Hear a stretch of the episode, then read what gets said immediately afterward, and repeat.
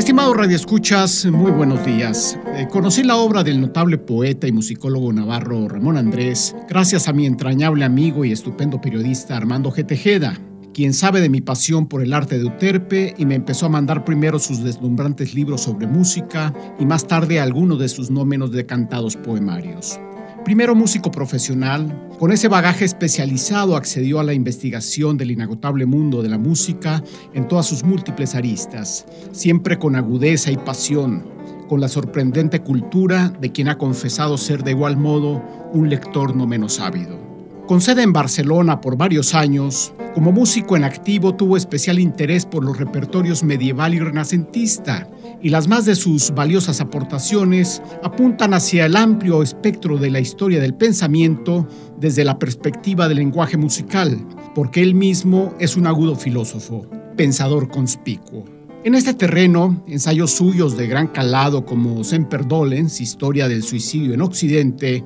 o Pensar o no caer, tienden sólidas amarras con otros pensadores de la fragilidad humana como Schopenhauer y Nietzsche. Su más reciente libro lleva por título precisamente Filosofía y Consuelo de la Música, hermosa y perspicaz gran disertación en torno a esos dos mundos más cercanos de lo que suponemos, conforme hay una filosofía de la música, o quizás sería mejor decir múltiples estructuras del pensamiento que han acompañado su evolución.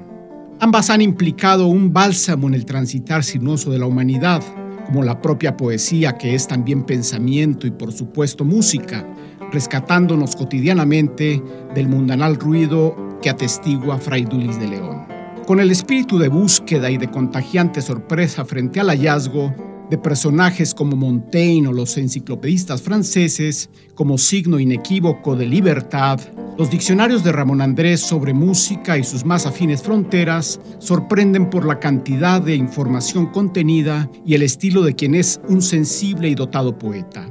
Tenaz e incansable estudioso de los ámbitos del saber y de la creación que más le apasionan, con un verdaderamente borgiano amor por el conocimiento, estos compendios tienen la virtud además de la novedad, de la revelación, como su diccionario de instrumentos musicales o su desbordado diccionario de música, mitología, magia y religión,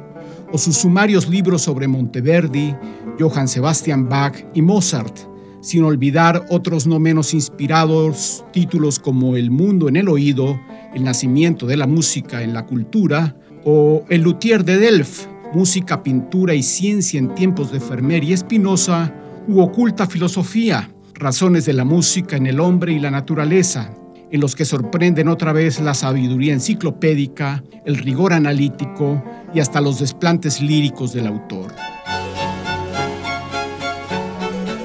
A medio caballo entre la música y la poesía, presentes ambas en realidad en toda la amplia bibliografía de este admirable humanista de nuestro tiempo, No sufrir compañía, escritos místicos sobre el silencio, quizás sea el que mejor eh, condensa la poética de Ramón Andrés, donde recoge autores y obras esenciales de la poesía ascética española de los siglos XVI y XVII que lo han acompañado y más le apasionan.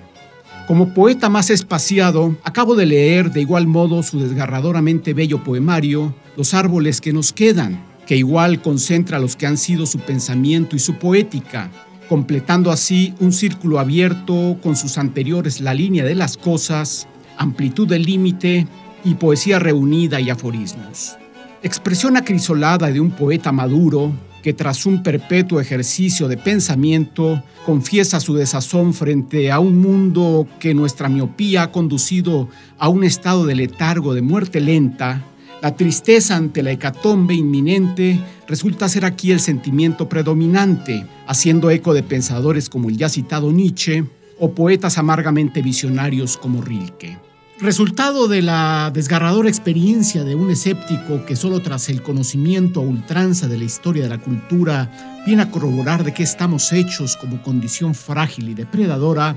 en este desdoblarse lírico de la memoria se evocan voces poéticas del pasado clásico